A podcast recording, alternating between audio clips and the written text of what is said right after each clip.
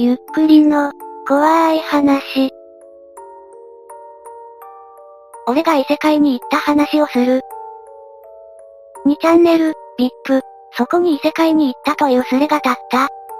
俺が異世界に行った話をする。去年の4月に大学を卒業して、マンションに引っ越した。そのマンションが階イコール階イコール階イコール。こんな形をしたマンションなんだ。真ん中が中庭になっていて、俺は左端に住んでる。イコールのところも部屋があってマンションは6階建て。右側にマンションの玄関があり、そこからしか出入りはできない。中庭といっても地面も壁もコンクリートで使い道は全くない。で、俺の住んでる部屋からはドアがあって中庭に入れる。他の部屋からは不可。その中庭がおかしいんだ。どうおかしいかは説明できないんだが、とにかく中庭にしばらくいると目が回って気分が悪くなる。突如始まったビッパーの異世界物語。ほう、続きはよ、お書いたでやれ。一部を除いて歓迎されてるようです。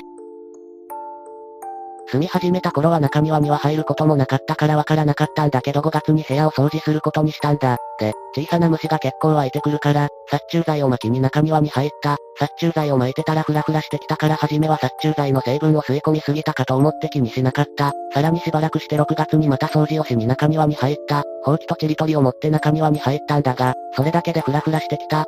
暑かったし、空気がこもる場所だからそれにやられたのかなと思ったけど、休み休みしながら中庭を掃除した。中庭に入ると視界がぐるぐる回り、部屋に入るとすぐに回復。あまりにもすぐに気分が悪くなるし、部屋に戻れば良くなるからなんかやばい期待でも湧いてるのかなと思った。管理会社に電話して中庭について聞いてみたら、以前に住んでいた人からは特に連絡はありませんでしたが念のため、というわけで来てもらって調査してもらった。管理会社の人がやってきて排水口やなんかを調べてくれたけど異常なし、俺も立ち会ったんだけど、どうも目が回るのは俺だけのようだった。匂いもしないし、管理会社の人は気分悪くならなかったので、そのまま帰ってもらった。その後も中庭に入ると目がぐるぐる回るのは続いた。正確には中庭に入り、部屋との境のドアを閉めると、なんだが、で、10月の掃除の日に中庭に入った時のことなんだ。別に暑くもなく、俺の体調も全く悪くない。中庭に入ってすぐに目がぐるぐる回った。今までよりはるかに強かった。ドアを閉めた瞬間に一気に上下がわからなくなり、倒れてしまったんだ。気分がむちゃくちゃ悪くなり、吐きそうになりながら、とにかく体を左右にゴロゴロ転げ回していた。視界が赤黒く染まっていき、そのまま一瞬だけ意識がなくなった。一瞬というか瞬きした瞬間に赤黒いのがなくなった。気分が悪いのも全くなくなり、俺はそのまま掃除をして、部屋に入った。面白い、面白そう。部屋に入った後、喉が渇いたから水を飲もうとキッチンに向かった。キッチンから空が見えるんだが、とにかく空が青い。やたらと濃い青色をしてるんだ。今日はいい天気なんだなとか思いながら、俺は掃除も終わったし、漫画を読みにコンビニに向かった。玄関から出て空を改めて見ると驚愕した。とにかく濃い青色で説明しにくいけど空が高い。で、空気に匂いがあった嫌な匂いではないけど、とにかく嗅いだことのない匂い。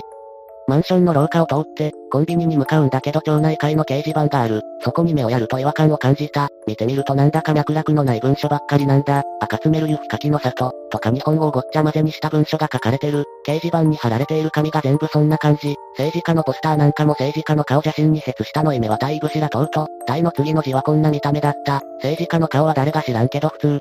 俺はまたはてな、ってなってとにかくコンビニに行こうとマンションを出た。マンションを出て道を挟んだらすぐにコンビニがある。で、マンション前の道路で信号待ちをしてるとやっぱりおかしい。コンビニの看板やマンションの横は花屋なんだが、花屋の看板もおかしい。花屋はや母いとか、コンビニはいい目だとか書いてある。通行人とか車はいるんだが、そっちは普通、特に変わったところはなかった。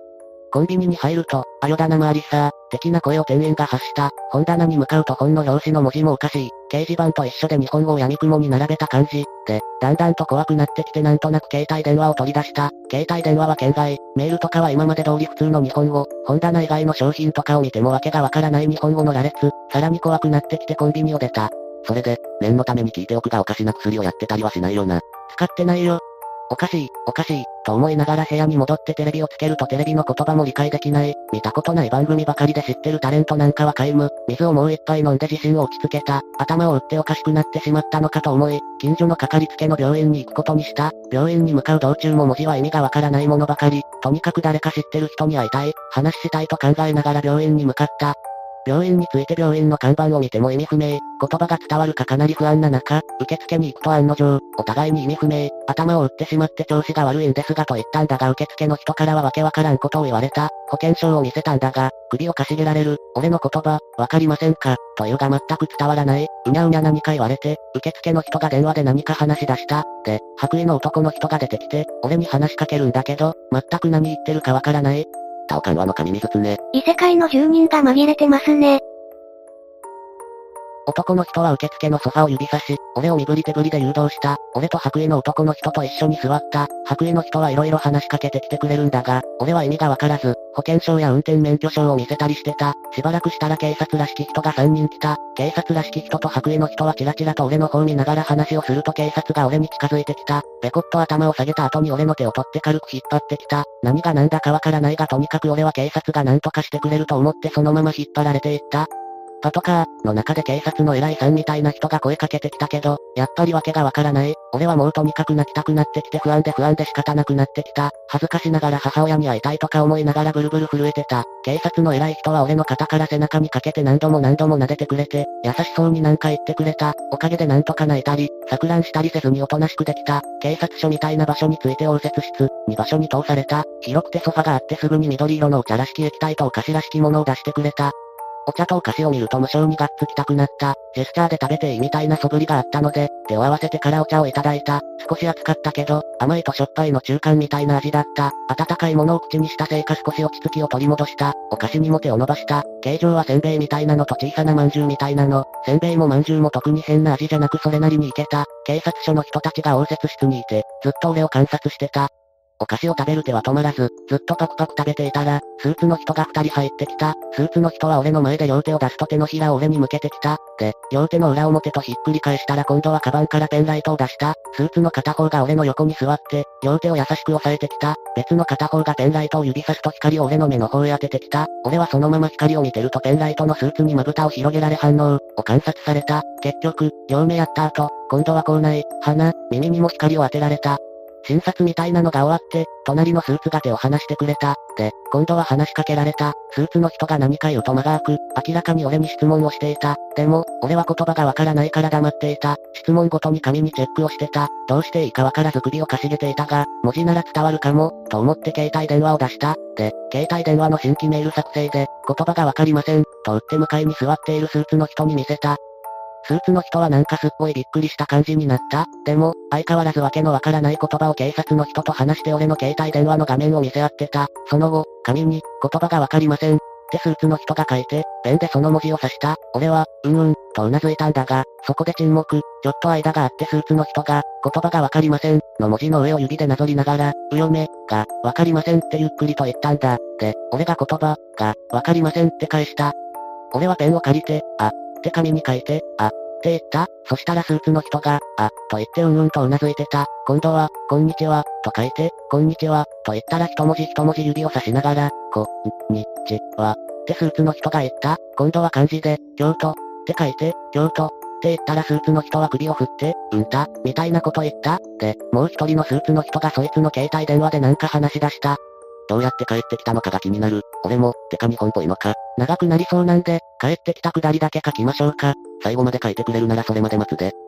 スーツの人が携帯電話で話し始めたら俺と話してくれてた人もそっちに注目して会話は終了した。携帯電話の通話が終了したらそいつが何やら話し始めたんだが、わけがわからない。で、スーツの二人はそのまま退出。俺はさらに意味不明になった。その後、警官が写真みたいなのを何枚か持ってきて、机に並べた。写真はすべて食べ物の写真だった。うどんや丼、寿司もあったけど、中にはお米に野菜を刺したみたいな初めて見るものもあった。警官が写真の上全体を軽くなぞった。どれか一つ選んでという意味かと思い、丼を指さした。で、他に色々物色しようと立ち上がろうとすると部屋にいた警官に囲まれてしまうんだ。結構ガチな感じで囲まれて、明らかに臨戦態勢。俺はビビっておとなしく座りながら辺りをキョロキョロしてた。しばらくしたらさっき写真見せてくれた人が丼持って帰ってきた。箸もあるし、どうぞ、みたいな手振りをしたので、手を合わせ、頭を下げてからいただいた。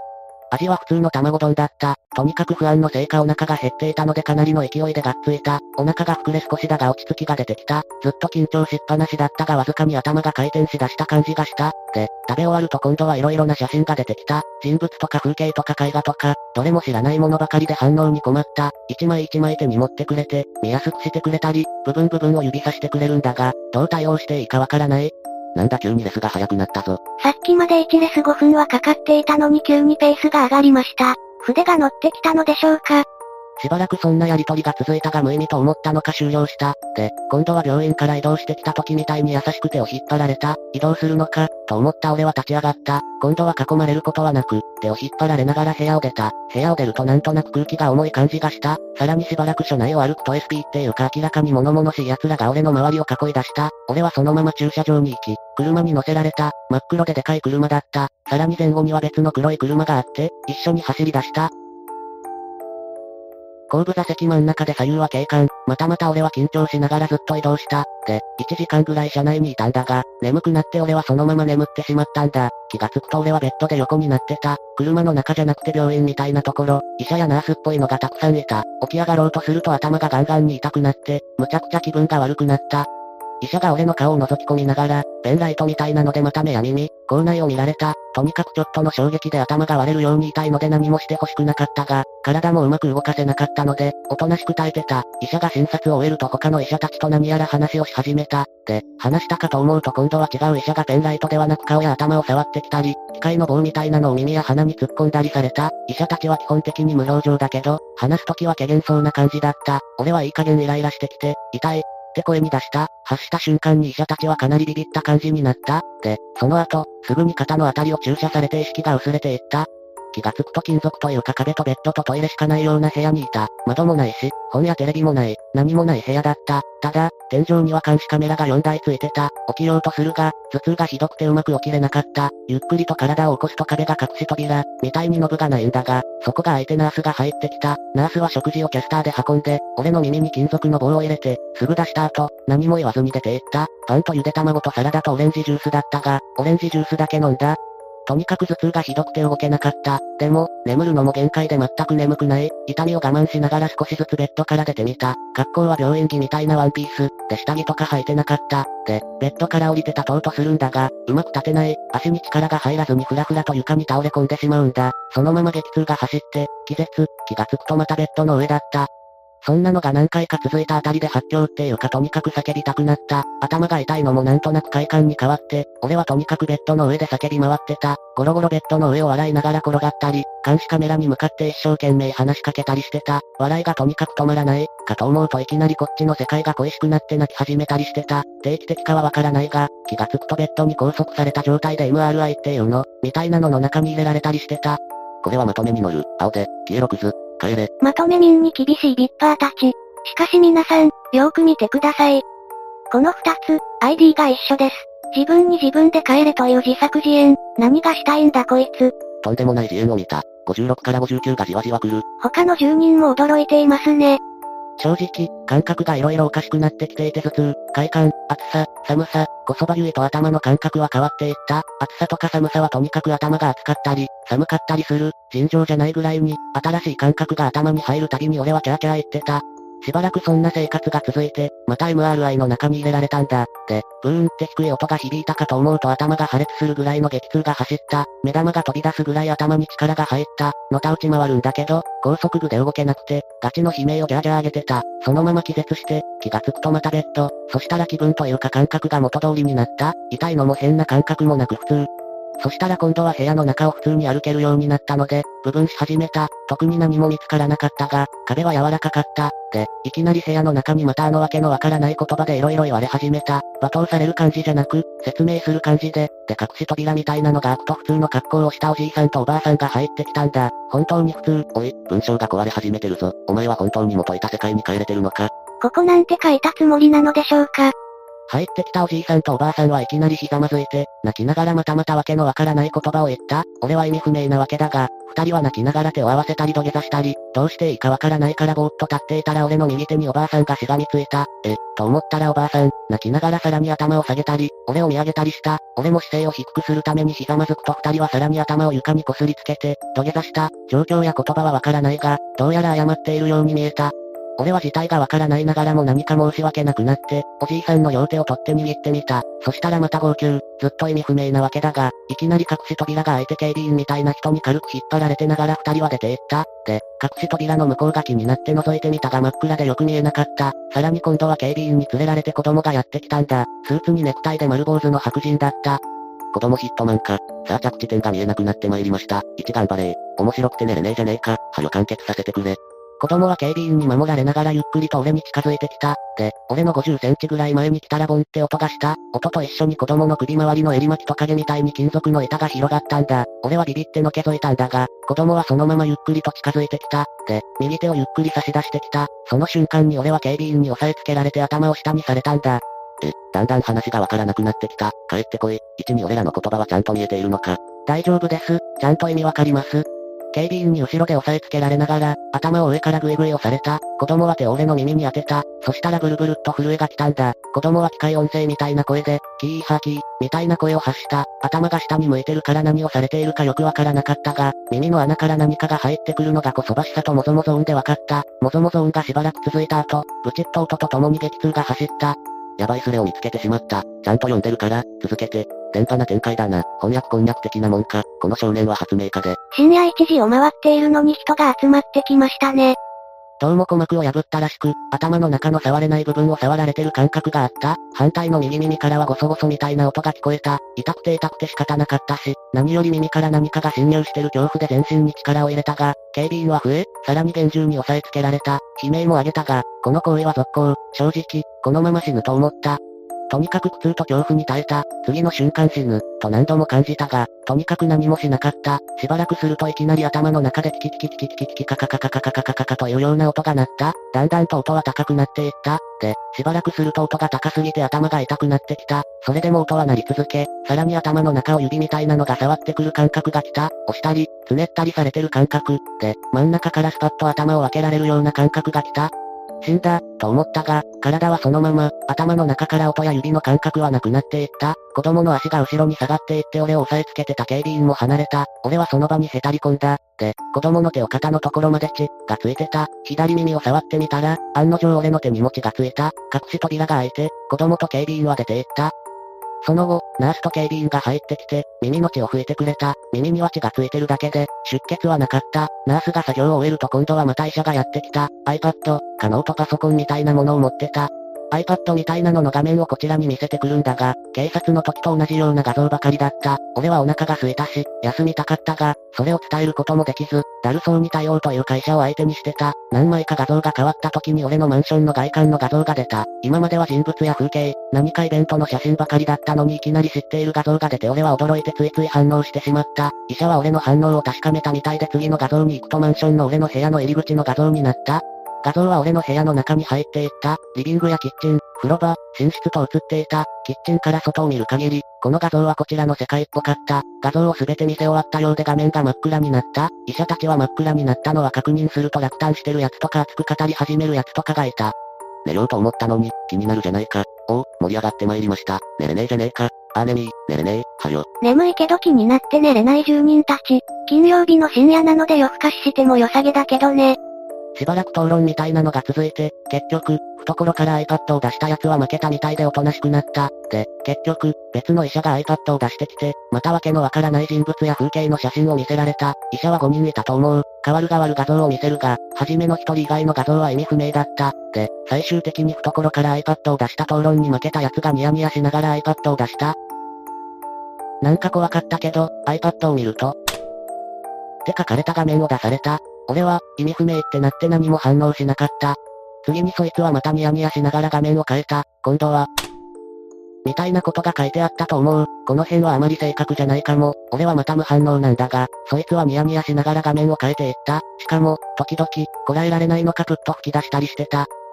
ニヤニヤしたり吹き出したりしてると周りの医者が、やめろよ、ってな感じで肩を叩いたり、無理やり向きを変えようとしてた。で、いきなりゲラゲラ笑い出したかと思うと iPad の画像が中庭の画像になった。俺は中庭だと思ってまた反応してしまった。なんとなくとても懐かしい感じがした。マンションの外観やキッチンや寝室、リビングも懐かしいはずなのに、中庭の方になぜか感動した。医者はゲラゲラと笑いながら iPad を俺の顔に近づけてきた。怖いよ、カイコール、この建物には何か秘密がありそうだ。医者性格悪いな。iPad が俺の顔面に当たって、今度は警備員に医者が取り押さえられた。5人の医者の中で初めに俺に画像を見せた医者が隠し扉の方を指さして、なんか怒鳴った。中庭の画像を見せた医者はゲラゲラ笑いながら何かを俺に向けて怒鳴りながら警備員に退場させられた。残った医者たちは頭を下げてきた。俺も頭を下げた。なんとなく、そのまま医者や警備員たちは部屋を出た。やっと静かになったと思って俺は眠ることにした。が、なかなか寝つけず、お腹が空いたのと喉が渇いた。俺はベッドから出て監視カメラに向けて、箸でご飯をかき込む仕草や水を飲む仕草をしたが、虫だった。腹が立ってきて壁を蹴ったが無駄だった。結局、寝るしかないのでベッドに戻った。が、ベッドとベッドを支える台の隙間に何かがあるのを見つけた。黒い土台に白い布団が上に置かれているベッドなんだが、明らかに布団以外の白いものがその隙間から出ていたんだ。俺はそれを見つけると隙間から出した。紙だった。紙には、ずっとそこに、と書いてあった。意味不明だが、意味がわかる言葉だった。ずっとそこに、なんて考えていると隠し扉が勢いよく開いた。まさかドッキリと書いた看板を持った誰かが入ってくるんじゃないだろうな。壮大すぎるドッキリですね。警備員がすげえ勢いで部屋の中に入ってきて取り押さえられた。反射的に髪を握ってしまったんだが、警備員たちの狙いは明らかにその髪で俺は右手を無理やりパーにさせられた。警備員たちは髪を回収するとすぐさま去っていった。のしかかられたので痛いし、せっかくの発見は取られるしでマジでイライラしたが、何もしなかった。ずっとそこにの意味を考えることにした。て寝しながら考えているとナースが食事を持ってきた。もちろん、警備員も一緒。俺にのしかかったやつだったからイラッとしたがとにかくガツガツ食べた。食べ終わると頭に血が行くのが分かったが、しばらくすると気分が悪くなってそのまま寝た。気がつくとまた MRI みたいなのに入れられて検査されてた。ブーンって音はしたが、今度は痛くなかった。ただ、今度は頭の中にフラッシュバックっていうのか、目を開けてるのに視界が全く別の場所になったりした。一瞬だけ、フラッシュバックした画像は俺の実家や小学校みたいな昔のやつから新しい大学のまでと全く知らん画像もあった。白人で金髪の女が荒れ地に立ってる画像だったり、真っ黒なクレーターみたいなのの縁に立って下見てたり、次々に画像が入れ替わっていった。だんだんと画像の入れ替わりが早くなり、初めは瞬きする時にちらっと見えたのが、もはやまともに目が見えないぐらいだった。意味不明な画像と俺の思い出はランダムに映し出された。最終的には目が開いているのか開いていないのかわからなくなるぐらいに画像が絶え間なく連続したフラッシュバックした。だんだんと目が痛くなってきたあたりで気を失ったのか俺はベッドにいた。ベッドにはいるんだが、目はギアみたいなのがつけられていて何も見えなかった。瞬きをしようにも目が全く動かなかった。ベッドの肌触りから戻ってきたことは分かったが、失明したのかと不安になった。それからは暗闇と MRI のフラッシュバックの連続だった。フラッシュバックの内容は相変わらず意味不明な画像は意味不明だが、知っている画像は俺の中でも忘れかけていたような画像も出てきた。そんな時間が続いたある時、いつものように MRI の途中で目が痛くなって気がついたらベッドだった。だが、例のゲラゲラ笑いが聞こえた。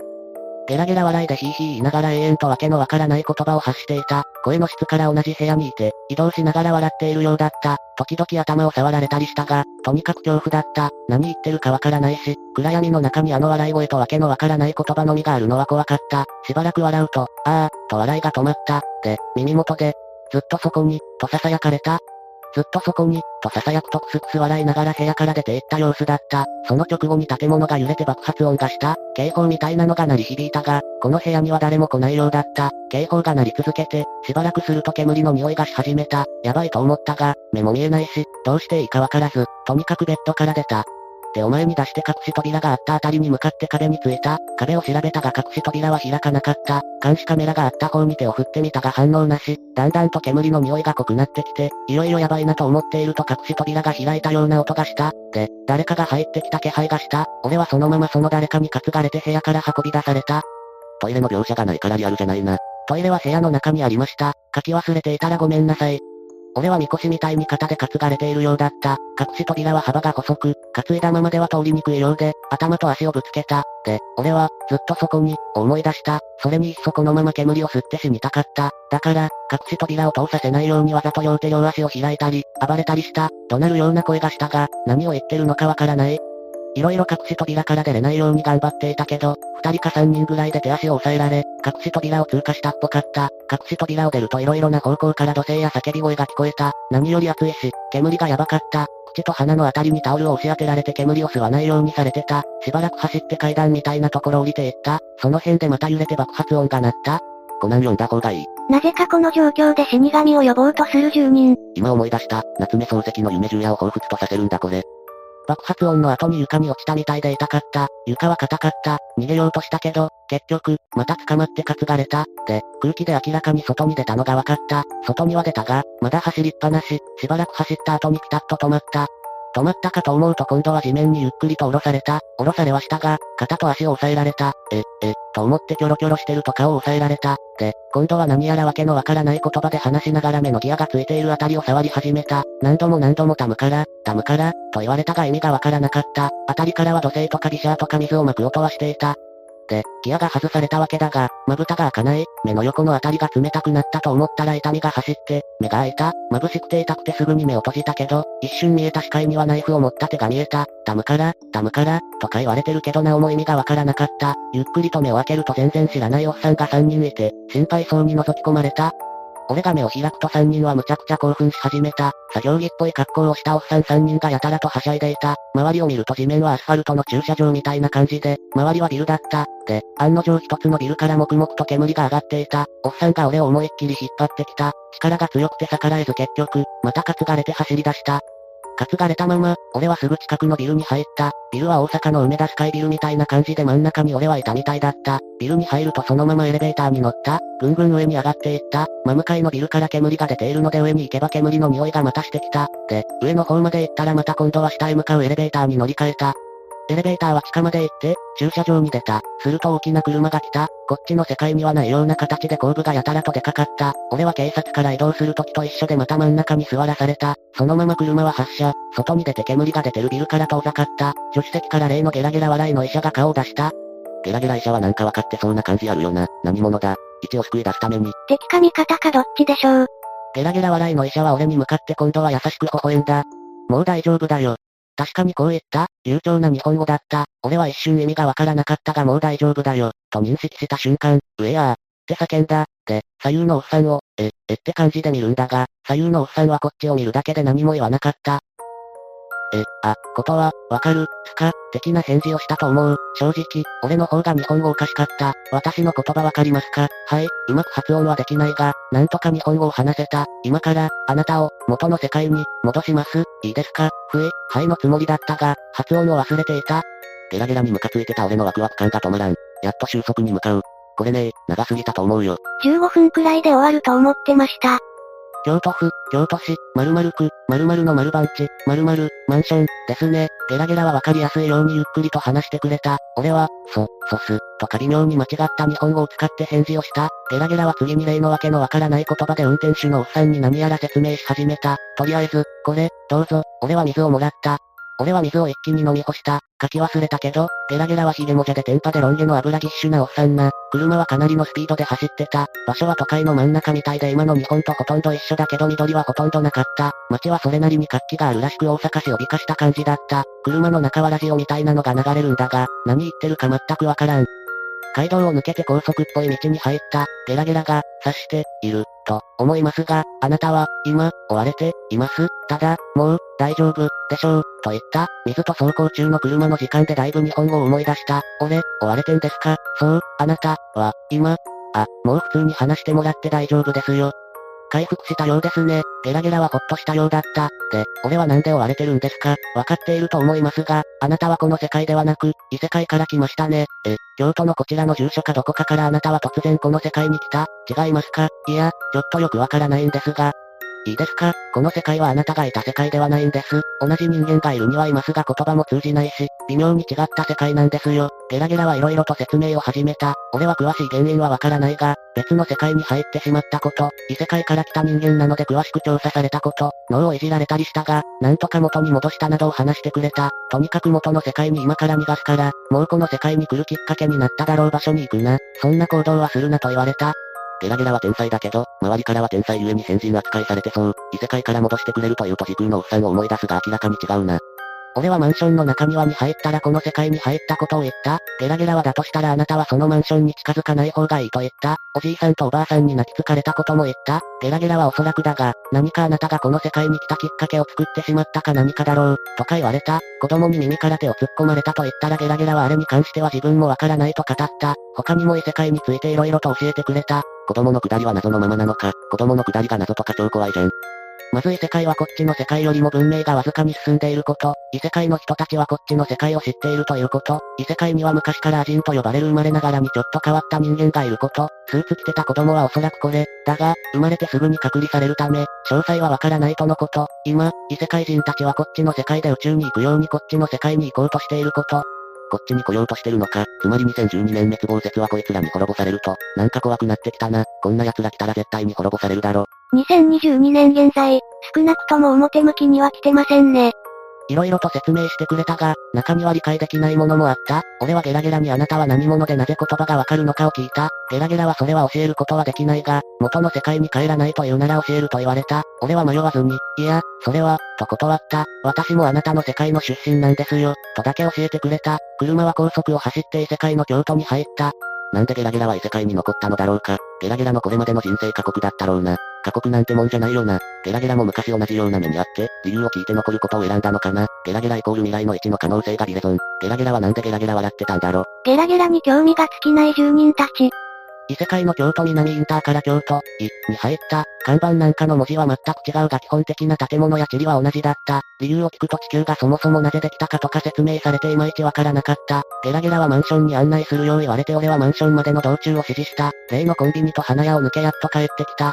ゲラゲラは今から私たちが異世界のあなたを引きつけて部屋から出す。その隙に中庭に入り、この世界に来たのと同じようなことをしてください。的なことを言った。ゲラゲラたちは俺の部屋のピンポンを鳴らすと俺が出てきた。で、ドアの間に足を入れて、結構無理やり俺を締め出した。ゲラゲラはおっさんたちに俺を任すと、早く、ってな感じで一緒に中に入った。こっちにはこっちの位置がいるのかよ。最初に出くわしてたらパニックだったな。俺は中に入って中庭に向かった。中庭と部屋をつなぐドアを閉めた途端、あのぐるぐる回る感覚が来た。俺はそのままぐるぐるして気持ち悪いのを我慢しながら、元の世界に戻るのを待った。気がつくと俺は、多分、元の世界、この世界の自分の部屋の中庭で倒れていた。確認のために空を見上げるとこすぎない。てか寒かった。で、それが今年の2月だ。ワンピースみたいな病院着だから肌寒くって中に入ろうとしたが、鍵がかかって入れなかった。結局、助けてーみたいに叫んでたら上の住人が気づいて助けてくれた。あとはそのまま警察に保護、病院に入院、自分がどこで何をしていたのか説明するよう言われたが、身分証明書もないし、色々難儀した。ようやく携帯電話が持てたので書き込んだわけだ。ぶっちゃけゲラゲラからは多言しないように固く止められてるから全部は書けない。本当に今でもあの体験は怖いし。あと、例のおじいさんとおばあさんは確証はないけど、マンションのオーナーだと思う。これで全部かな。すべてを読み終えた住人たちが感想を書いていきます。ここで釣り宣言を期待する者もいますね。ちなみに釣りじゃなくてマジですから、ゲラゲラには感謝してます。1は身体的な異常はないのか、例の子供の下りの後遺症とか、病院で検査されたけど栄養失調以外特には異常なしだったよ。鏡を見たらむちゃくちゃ痩せてた。あっちの世界にはまた行こうと思えば行けるの。多分、ゲラゲラの話では、二度と行きたくありませんが。これ以降1の書き込みはありませんでした。このスレは面白かったためかこの後も伸び続け線まで到達します。ちょっと見ていきましょう。南葛の点々が3つの世界から来たみたいな話を思い出すな。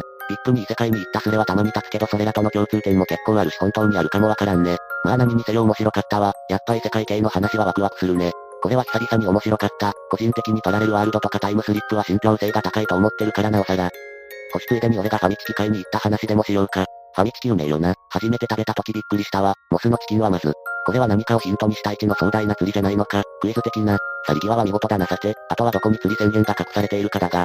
マンションの形状がいまいちわからないんだが、階だから中に中庭があるのが連なってんじゃねの。まあ階イコールの下りもヒント臭いっちゃ臭いけどな。中庭があるマンションだけでいいのにわざわざ構造を書く必要あるのかなとちょい疑問。階、これで1個なのかなそれとも複数個上の住人が気づいて助けてくれた。からするに複数個だろ。この間取り、のイメージがつかめない。特定班はまだか、つうか、京都にいるやつちょっと来い。ってすれたいで誰かすれ立ててくれ。不営住居に四天王町団地一棟、ここかな ?648 の住所京都府京都市バツバツバツ。特定作業が始まりました。誰か解析できんのか、ググったがわからん。京都府、長岡京市、にて13年前ほぼ同一っぽい社宅に住んでた。1は京都市って書いてるよ。249参照。長岡京って村田製作所が駅前にあるよね。反対側は市民センターみたいなとこだよね。スーパーもあるよね。そんな俺は横浜市民。なんかジャンクションも近くにあるよね。そこは通ったことあるはずなんだ。詳しく状況を話せ。場合によっては俺たちが助ける。画像ウープした方が俺たちも助けやすい。画像は手書きでもいい。何この人、超かっこいい。かっこよすぎて草生えるわ。俺たちって誰だよ？一人でやれよ。うわぁ、Google マップ見てたら変な形の市営住宅が、どこだ詳しく。1が言っていた形とは違うけど、難解ような雰囲気、左京区の妖精市営住宅11、12、13、出町柳周辺の田中番場町あたりにあるから、哲学ニュースコメント欄や766の過去ログで言われてた田中市営住宅はここのことを指してると思われ。調べたところ、この3つの建物のようですね。確かに。この形に見えなくもないのかな。まあ京都市じゃないんですけどね。